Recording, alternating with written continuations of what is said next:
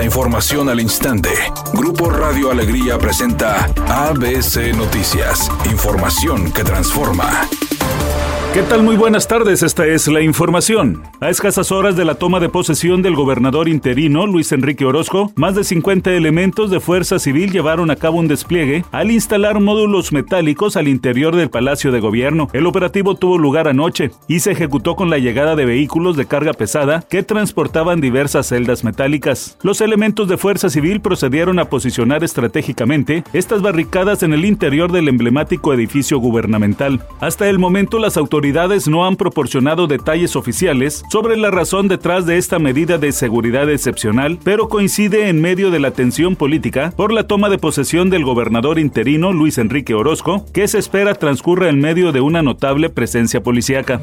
La Comisión Nacional de Salarios Mínimos, que integran Gobierno Federal, trabajadores y empresarios, acordaron anoche que, a partir del 1 de enero de 2024, el salario mínimo aumenta 20%. La percepción diaria será de 249 pesos y al mes 7.508 pesos. En tanto que para la zona libre de la frontera norte, el salario mínimo será a partir del 1 de enero de 375 pesos diarios, o sea, 11.403 pesos mensuales, de acuerdo a estimaciones de la Presidencia de la República, con el salario mínimo en 2018 se compraban 5 kilos de tortillas. Ahora, a partir de enero, se podrán adquirir 12 kilos de tortillas.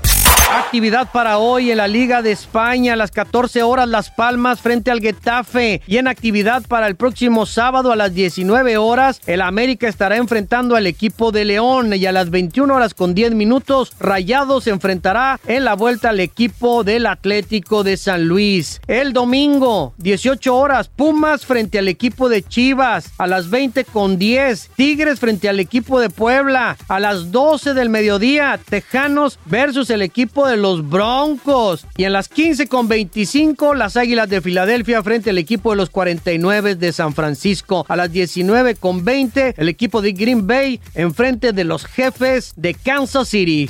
Tim Burton anunció a través de su cuenta de Instagram que el rodaje de la película Beetlejuice 2 ha llegado a su fin. El fin contaba con solo dos días de rodaje restantes tras la conclusión de la huelga del sindicato de actores, según se había informado. Ahora que la huelga quedó atrás, ellos finalmente pudieron concluir este proyecto, uno de los más esperados. Redacción y voz Eduardo Garza Hinojosa. Tenga usted una excelente tarde. ABC Noticias, información que transforma.